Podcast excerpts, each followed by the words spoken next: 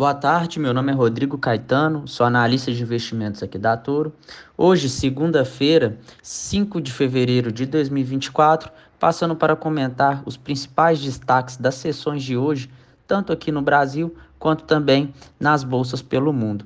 Começando pela Europa, as principais bolsas por lá fecharam um dia em terreno negativo, com o DAX de Frankfurt fechando o dia com uma queda de 0,08%, o CAC de Paris recuando 0,03% e o FTSE de Londres com uma queda de 0,04%.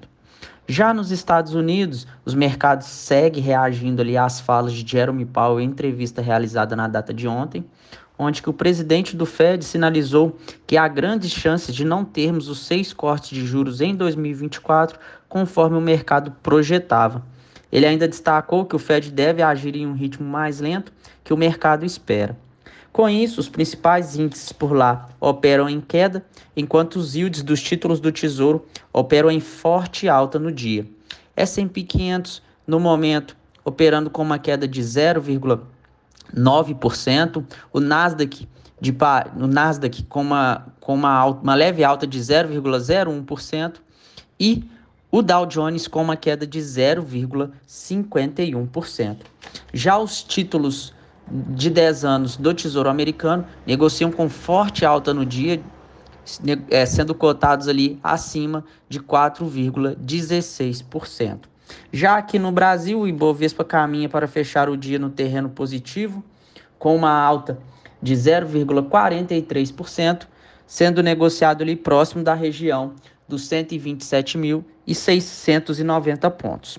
O desempenho é, do dia, né, puxado pelo pelo bom desempenho dos bancos, com destaque para Bradesco, que no dia sobe mais de 2%.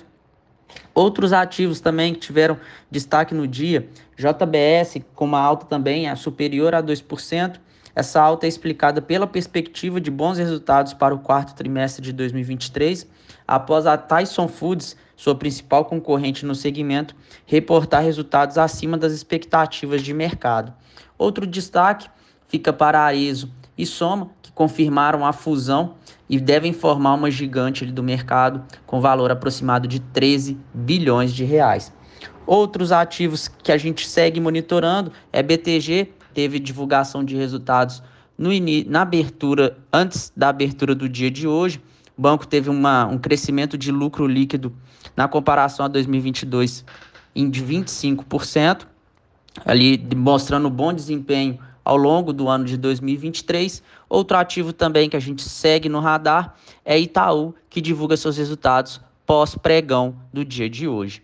Já nos, já olhando para os índices futuros, curvas futuras de juros no Brasil operando em viés de alta em todos os vértices, com destaque para o DI com vencimento em janeiro de 2033, que até o momento sobe 0,47% no dia, sendo cotado a 10,66%.